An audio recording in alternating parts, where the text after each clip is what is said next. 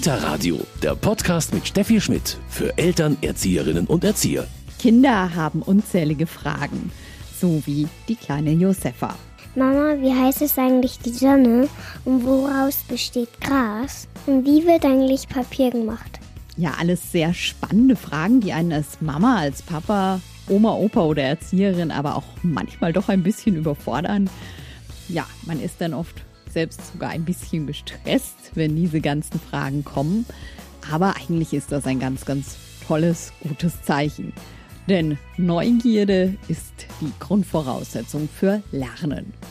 Und wenn alles gut läuft, bleibt das Kind, bleibt der Mensch neugierig und lernt ein Leben lang. Wie kann nachhaltiges Lernen gelingen? Was sind die Voraussetzungen dafür? Und warum ist es auch so wichtig, Darüber sprechen wir heute im Kita-Radio. Mein Name ist Steffi Schmidt und ich freue mich, dass Sie dabei sind.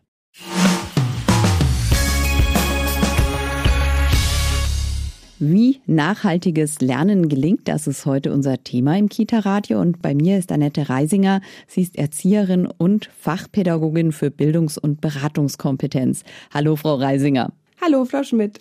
Frau Reisinger, nachhaltiges Lernen. Was versteht man denn da jetzt eigentlich erstmal ganz allgemein gesagt drunter? Ja, unter nachhaltigem Lernen ist uns wichtig, dass die Kinder die Dinge, die wir ihnen beibringen wollen, die sie selbst ähm, entdecken und erforschen, nachhaltig verankern. Das heißt, dass es quasi ins Langzeitgedächtnis geht. Genau, richtig, ja. Dass es ihnen zu jeder Zeit zur Verfügung steht. Jetzt heißt der Titel, wie nachhaltiges Lernen gelingt. Da braucht es natürlich verschiedene Voraussetzungen, vielleicht auch für jeden Menschen, für jedes Kind verschiedene Voraussetzungen. Aber was ist denn so mal eine wichtige Grundvoraussetzung? Die Grundvoraussetzung für nachhaltiges Lernen wäre für mich schon mal ein Ort, an dem man sich wohlfühlt, an dem man sich geborgen fühlt, da wo Menschen sind, die einen sehen, die einen wertschätzen. Gerald Hüther, der Neurobiologe und Hirnforscher, sagt, das ist eben die erste Voraussetzung, dass überhaupt nachhaltiges Lernen gelingen kann. Jetzt kann aber dieser Ort für jedes Kind auch unterschiedlich aussehen, oder? Ja, deswegen ist es wichtig, dass wir unsere Kinder beobachten und wahrnehmen und schauen, ähm, welchen Entwicklungsstand haben die Kinder und was brauchen die zu gegebenen Zeitpunkt auch. Es passt da, wenn man mal vom Grund aufgeht, ja schon nicht jede Kita zu jedem Kind oder besser gesagt zu jeder Familie. Da sollte man im Vorfeld schon vielleicht darauf achten und diese Schnupperangebote, Nachmittage, Hospitationen nutzen und schauen, ist das Angebot, ist äh, diese Konzeption dieser Kita, passt es zu meinem Kind, passt es zu unseren Bedürfnissen oder äh, müssen wir uns vielleicht noch was anderes suchen? Es klingt natürlich immer so, wenn wir sagen, in der Kita lernen, da denken manche vielleicht gleich an irgendwelche Englischkurse, Matheverständniskurse. Das ist es nicht, wovon wir sprechen heute hier. Nein, Gott sei Dank haben wir da, äh, Stand 2021, die Neurobiologen und Hirnforscher, Gerald Hüther an der Spitze, auch den Herrn Schäfer oder den Herrn Spitzer, die uns begleiten, die ganz klar sagen, wir wissen heute, nachhaltiges Lernen gelingt mit Freude und Begeisterung. Das heißt, das Kind muss Freude und Begeisterung an seinem Tun finden. Wie sieht das ganz konkret in der Kita aus? Auch da hilft es, wenn wir die Kinder beobachten und wahrnehmen. Es ist zu wenig, wenn wir als Erzieher sagen, Dienstag um 10.30 Uhr ist Erkunden und Erforschen oder Thema Experimente. Vielmehr ähm, wäre es fürs nachhaltige Lernen besser zu gucken, wann stellen die Kinder diese Fragen an die Natur oder die Fragen an die Welt. Wenn zum Beispiel das Fenster zufliegt oder die Tür zufliegt, der Windstoß ähm, und die Kinder jetzt Lust drauf haben zu fragen, warum ist es so? Dass man sich dann den Raum und die Zeit nimmt, als Entwicklungsbegleiter, als Erzieher, die Kinder in diesen Fragen, in dieser Situation zu begleiten. Jetzt habe ich in der Krippengruppe 10, 12 Kinder, im Kindergarten vielleicht 20 oder noch mehr. Wie schaffe ich das? Stellen alle Kinder diese Fragen? Also wir haben schon gemerkt, dass viele Kinder diese Fragen stellen und natürlich ist es so, dass ich nicht täglich jedem Kind jede Frage beantworten kann. Bei Kindertageseinrichtungen, die das Bezugserziehersystem haben, das heißt ähm, eine Pädagogin im Kindergarten für sechs bis sieben Kinder zuständig ist oder in der Grippe bis äh, von drei bis vier Kindern zuständig ist, hat man so seine Bezugskinder im Blick und weiß, welche Themen die Kinder und Familien haben und kann die dann auch, ähm, denke ich, ziemlich gerecht begleiten. Wenn eine Pädagogin für alle 25 oder 12 Krippenkinder da ist, dann ist das natürlich nicht zu schaffen. Also da brauchen wir schon auch Strukturen, die uns da fördern. Das heißt, das Kind so gut wie möglich kennenlernen, die Familie erstmal so gut wie möglich kennenzulernen. Das wäre eine Grundvoraussetzung, die wir uns wünschen würden, um überhaupt ähm, an die Themen und an diesen Entwicklungsstand der Kinder und auch an die Themen der Familien ranzukommen. Wie macht man das in der Praxis? Also ja, Schnuppernachmittag ist das erste oder Schnuppervormittag, Sie haben es gerade schon gesagt, und dann ein ganz intensiver Austausch. Unser bayerischer Bildungs- und Erziehungsplan sieht ja die ähm, Erziehungs- und Bildungspartnerschaft mit Eltern vor und wir würden uns da noch viel, viel mehr wünschen, eben Tür- und Angelgespräche, Übergabegespräche. Es sind zweimal im Jahr Entwicklungsgespräche vorgesehen, wo es aber immer nur um diesen Entwicklungsstand der Kinder geht. Und ich denke, es sollte viel mehr ein Austausch, ein regelmäßiger Austausch zwischen Familien und den Pädagogen, die das Kind begleiten dürfen, stattfinden.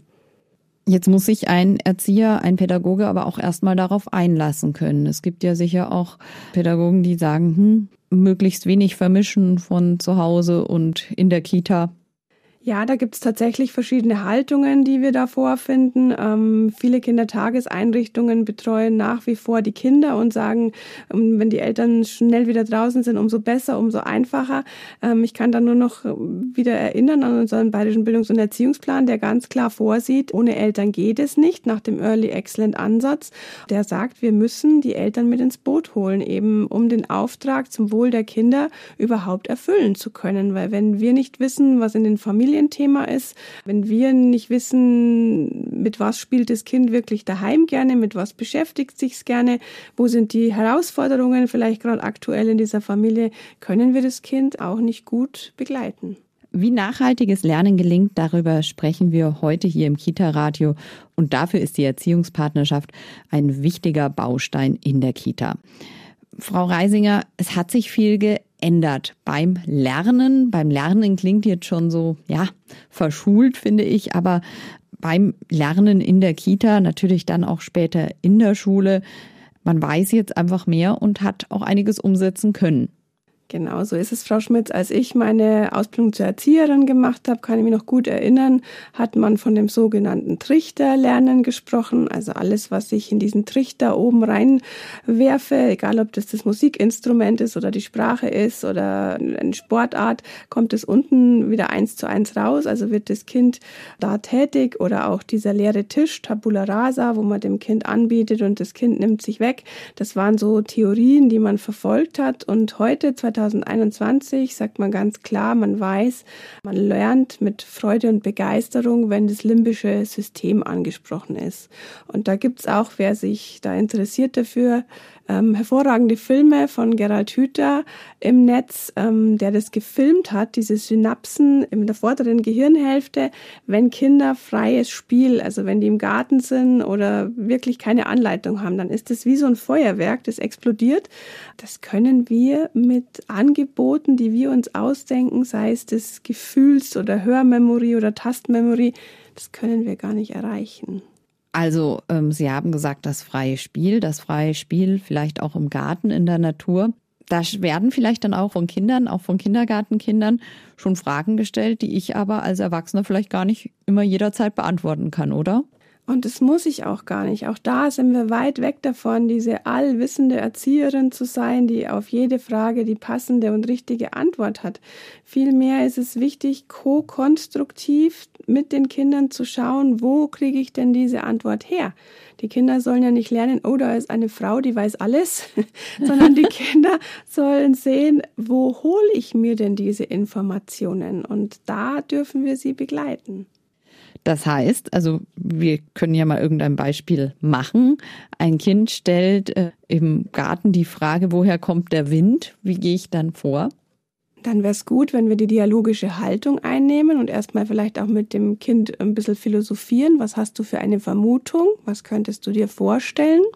Und ähm, dann im nächsten Schritt zu fragen, wo, wer könnte uns helfen, eine Antwort zu finden. Ja, also ich sage dann auch immer, es wäre gut, wenn wir da Eltern wieder Bildungs- und Erziehungspartnerschaft. Welcher Papa arbeitet vielleicht in dem Bereich oder welcher Opa ist vielleicht jetzt bei diesem Beispiel ähm, Hobby, Hobby-Wetterexperte. Ja. Genau. Also da ist auch wieder diese neue Elternarbeit dabei. Also auch die Ressourcen und Fähigkeiten der Eltern oder sogar Großeltern mit in die Kita zu bringen bringen. Und dann vielleicht da, ja, eben ein engerer Austausch. Gerade dieser Austausch hat aber die letzten eineinhalb Jahre in der Pandemie ziemlich gelitten. Ja, das war leider sehr eingeschränkt, wobei ich denke, auch da dürfen wir in der Kita neue Wege gehen. Ähm, die digitalen Medien sollten jetzt wirklich Einzug halten in den Kindertageseinrichtungen. Und ähm, ich muss ja nicht immer gleich Eltern oder Großeltern einladen. Ich kann ja auch den klassischen Weg gehen und mir ein Buch ähm, zur Hand nehmen und diese Frage beantworten oder eben zur Leitung ins Büro gehen und auf Google suchen, wenn noch keine Tablets in der Kita sind oder solche Dinge. Also ich denke, da gibt's viele, viele Wege. Wie bündelt man aber dann vielleicht Kinderinteressen? Oder würden Sie sagen, ja, Begeisterung steckt auch an und wenn der eine diese Frage stellt, interessieren sich die meisten? Es ist tatsächlich so, wenn ich eine Kindergartengruppe nehme und einer sich jetzt für ein Thema interessiert, ähm, warum ist es so, dann habe ich immer drei, vier, fünf Anhänger, vielleicht auch mal mehr. Trotzdem sollte ich immer schauen, dass ich nicht, wenn ein Kind eine Frage hat, das Thema gleich für diese ganze Gruppe mit 25 oder in der Gruppe mit 12 aufmache, weil davon kann ich nicht ausgehen, ja. Also da ist es auch gut, einfach im Blick zu haben. Jetzt haben die sechs, sieben Kinder diese Frage und dieses Projekt vielleicht eröffnet. Das kann Minuten dauern, das kann aber vielleicht auch über mehrere Tage oder Wochen gehen, ja. Und dann auch zu gucken, wo ist wieder im Gegenzug eine Frage oder ein Thema von einer anderen Gruppe, ja. Da werde ich auch ab und zu mal wahrscheinlich mädchenspezifisch was haben, jungenspezifisch, dann vielleicht was gemischt. Teamarbeit ist dann natürlich auch sehr wichtig äh, in der Kindertageseinrichtung zu schauen, dass man da alle Kinder gut mit abholt und äh, im Boot hat. Hier ist auch der Demokratiegedanke sicher ganz wichtig. Es gibt ja Kitas, die dann auch abstimmen drüber, über was reden wir als nächstes. Genau das Thema Partizipation auch in unserem BEP, Bayerischer Bildungs- und Erziehungsplan, verankert, wo man eben auch mit den Kindern die Rechte bespricht, ja, wo die Kinder auch lernen, du hast was zu sagen, dann habe ich was zu sagen und eben ja demokratisch abgestimmt wird, ähm, um was soll es die nächste Zeit gehen, worüber wollen wir uns austauschen, wer soll vielleicht auch die Führung mal im Morgenkreis ähm, über dieses Thema übernehmen und und und. Also da gibt es auf jeden Fall ganz viele Möglichkeiten, auf jeden Fall ganz wichtig beim nachhaltigen Lernen, dem Lernen, wo mir etwas bleibt, die Emotionen, dass ich mich da einfühlen kann. Dass es mir bei dem, was ich tue, gut geht, weil dieses limbische System ist nicht nur mit Freude und Begeisterung anzusprechen, sondern leider eben auch ähm, in unguten Situationen oder mhm. mit Gefühlen der Angst oder Strenge behaftet. Sagen Sie vielleicht einfach noch mal ein paar Sätze zum limbischen System für die, die sich noch nicht so damit beschäftigt haben. Ja, im limbischen System sind einfach unsere Gefühle und Emotionen ähm, verankert und das, wenn angesprochen ist, bin ich begeistert, bin ich mit Freude dabei. Es ist auch dieses intrinsische Lernen, ja, also ich habe diese Motivation, etwas wissen zu wollen, eben weil meine Gefühle dabei sind, meine positiven Gefühle deswegen ähm, wird es nachhaltig verankert bleiben. Und wir haben da alle unsere eigenen Erfahrungen in der Schule, wenn Sie an Fächer zurückdenken, die Sie äh, gerne gehabt haben und wo Sie sich leicht getan haben, dann äh, sind es solche Dinge gewesen, wo Sie begeistert waren und wo wahrscheinlich auch der Lehrer begeistert war von seinem Tun. Jetzt haben Sie das Positive in der Schule schon hervorgehoben. Ich wollte noch mal fragen, warum ist es so, dass es bei vielen verschwindet, diese Fragen zu stellen. Ich denke, gerade die Kinder, ist ja so typisch für die drei-, vierjährigen stellen den ganzen Tag Fragen und dann trainieren wir ihnen das leider fast ab. So ist es, genau. Wir trainieren es ihnen ab und ähm, wir erziehen ihnen an, sage ich jetzt ein bisschen überspitzt, ähm, das zu tun, was wir ihnen vorlegen. Und da gibt es tatsächlich wirklich auch schon im Kindergarten Kinder, die dann fragen, um was machen wir jetzt? Was steht heute auf dem Programm? Ja, also die diese diese Langeweile oder einfach auch mal da sitzen und nichts zu tun, gar nicht mehr aushalten können. Ne? Also da haben wir das schon komplett abtrainiert, diese intrinsische Motivation oder zumindest fast komplett. Ja. Also auch die Langeweile fördert das Lernen. Natürlich, ich muss ja erstmal Löcher in die, in die Luft schauen und äh, mich langweilen, um überhaupt auf eine, auf eine Frage oder auf ein Interesse von mir, was mich jetzt interessiert, was ich wissen möchte, wo ich neugierig bin, dass ich da überhaupt Raum und Zeit dafür habe. Ja? Wenn ich den ganzen Tag getaktet bin und mir alle halbe Stunde gesagt wird, da ist Vorkurs Deutsch, da ist Turnen, da ist Gartenzeit, da ist das, dann komme ich ja gar nicht auf diese Fragen. Jetzt habe ich dann spätestens in der Schule aber doch meine Fächer. Ja, wie schafft man es da, dass sich jeder für alles interessiert? Also das geht ja wahrscheinlich nicht. Es wäre schön, wenn es die Lehrer schaffen, ähm, die einzelnen Kinder so abzuholen, dass diese Freude und Begeisterung, diese Neugierde trotzdem kommt. Vielleicht mit unterschiedlichen Methoden oder Lerngruppen, wo die Kinder sich gegenseitig befruchten und ähm, vielleicht durch äh, Impulse des Lehrers ähm, sich auch gezielt Antworten selbst erarbeiten können. Also ich denke, wir sind äh, sehr weit weg von diesem Unterricht, wo der Lehrer vorne steht, also dieser Frontalunterricht erklärt ja. und die Kinder Kinder alles aufnehmen. Das wissen wir, so funktioniert es nicht. So stellen sich es aber vielleicht viele Eltern auch von früher noch in der Schule vor. Da heißt immer dann schon im Jahr vor der Schule, oh nee, mein Kind kann noch nicht äh, lang genug ruhig sitzen, Schule ist nichts für ihn oder für sie. Aber ein Einblick ist da ganz wichtig. Ja, ich denke, wir haben die neuen Erkenntnisse von den Hirnforschern und von den Neurobiologen und ich denke, wir sollten halt auch da drauf aufbauen. Und unser Bildungssystem ist ein sehr träges und langsames System, aber ich habe immer noch die Hoffnung, dass da sich auch was tut. Und ja. ich habe Kindertageseinrichtungen, die wirklich ohne Wochenplan und Rahmenplan und sowas arbeiten und die sich den Kindern und Familien wirklich widmen. Dazu sind wir aber wieder beim Thema Elternarbeit, ist auch ganz wichtig, das den Eltern vielleicht erstmal zu verdeutlichen in einem Elternabend, in einem Elterngespräch. Denn ich denke, viele, die sich eine Kita anschauen, wollen eben schon, ja, ich will mal den Wochenplan sehen, was machen die denn so die ganze Woche? Ja, ich hatte vorletzte Woche wirklich ein sehr nettes Erlebnis mit einem Vater, dessen zwei Kinder jetzt schon aus der Kita lange heraus sind und der jetzt nochmal in Kontakt kam mit Kindertageseinrichtungen und der jetzt, ich glaube, nach 15 Jahren, wo seine Kinder heraus sind, gesagt hat, wenn ich gewusst hätte, was äh, so eine Kita in der offenen Arbeit leistet und wie die eigentlich anknüpft an dieses nachhaltige Lernen, wäre ich ganz anders gewesen damals bei meinen Kindern. Aber ich wollte, dass sie Programm bekommen, dass sie etwas lernen. Und ich glaube, da muss auch ein Wandel in der Gesellschaft einfach passieren. Ne? Also, dass man diese Informationen einfach auch rausträgt. Wie funktioniert's? Jetzt haben wir gesagt, Lernen mit Spaß. Ich denke, ganz schnell wird ein Riegel auch vorgeschoben, leider durch das, dass wir auf Leistung schauen. Natürlich in der Schule dann erst recht, äh, leider, aber ja auch schon in der Kita und die Kinder schnell merken, der kann dies, der kann das. Also den Gedanken müssen wir wahrscheinlich auch einfach ja, rausbekommen aus den Kindern, also wieder wegbekommen. Und das ist das Schöne an unserem Bildungs- und Erziehungsplan. Ich kann es nur wieder wiederholen. Der sagt, ähm, schaut und beobachtet die Fähigkeiten und Ressourcen eurer Kinder. Also nicht dieses Defizit, was kann das Kind noch nicht oder was fehlt da noch, ja. sondern auch bei den Familien hinzuschauen, wo sind die Ressourcen, was leisten die schon alles, was funktioniert gut und den Familien und den Kindern das auch zu spiegeln. Und dann weiß man, das merkt man, gehen die anderen Sachen, wo vielleicht noch ein bisschen Förderbedarf ist, auch leichter. Gibt es denn Kinder, die wirklich keine Fragen stellen? Also Gerald Hüther sagt ja, das ist eine Grundfähigkeit, die Kinder alle haben. Das ist diese natürliche Neugierde. Und so kommen wir auf die Welt. Wir wollen erforschen, wir wollen erkunden. Wir haben diese intrinsische Motivation in uns und die wird uns dann leider abtrainiert, aber von Grund auf ist die da.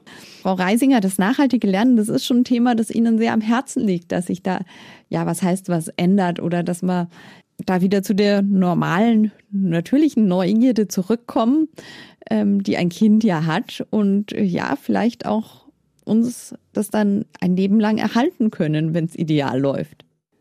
Genau, um das geht's ja ähm, im Endeffekt, dass wir wirklich mit Freude und Begeisterung lernen und ja ein Leben lang wirklich Spaß dran haben, Fragen zu stellen und uns die Antworten, sei es mit anderen Menschen oder eben ja irgendwo anders her, beantworten zu können, dass es uns gut geht. Also das heißt, wenn wir das als Kind lernen oder wir müssen es ja gar nicht wirklich lernen, man kann es ja im Idealfall als Kind noch, wenn wir es uns nicht abtrainieren, hilft uns das auch ein Leben lang. Genau so wär's.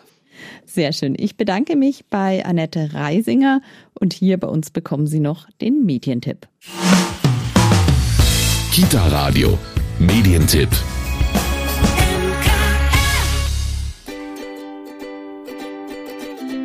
Mit Freude lernen ein Leben lang. Hurra, Ferien, endlich Urlaub. Wir alle kennen das. Weshalb wollen eigentlich viele Kinder spätestens nach der ersten Klasse vom Lernen nichts mehr wissen? Weshalb empfindet kaum ein Erwachsener Lernen als Bereicherung des eigenen Lebens und als zutiefst lustvoll und beglückend? Gerald Hüthers Antwort? Weil unser Verständnis von Lernen historisch und gesellschaftlich verkrüppelt wurde weil wir Lernen in den engen Rahmen einzwängen, den die speziell zu diesem Zweck geschaffenen Einrichtungen vorgeben. Aber aus Fehlern können wir lernen.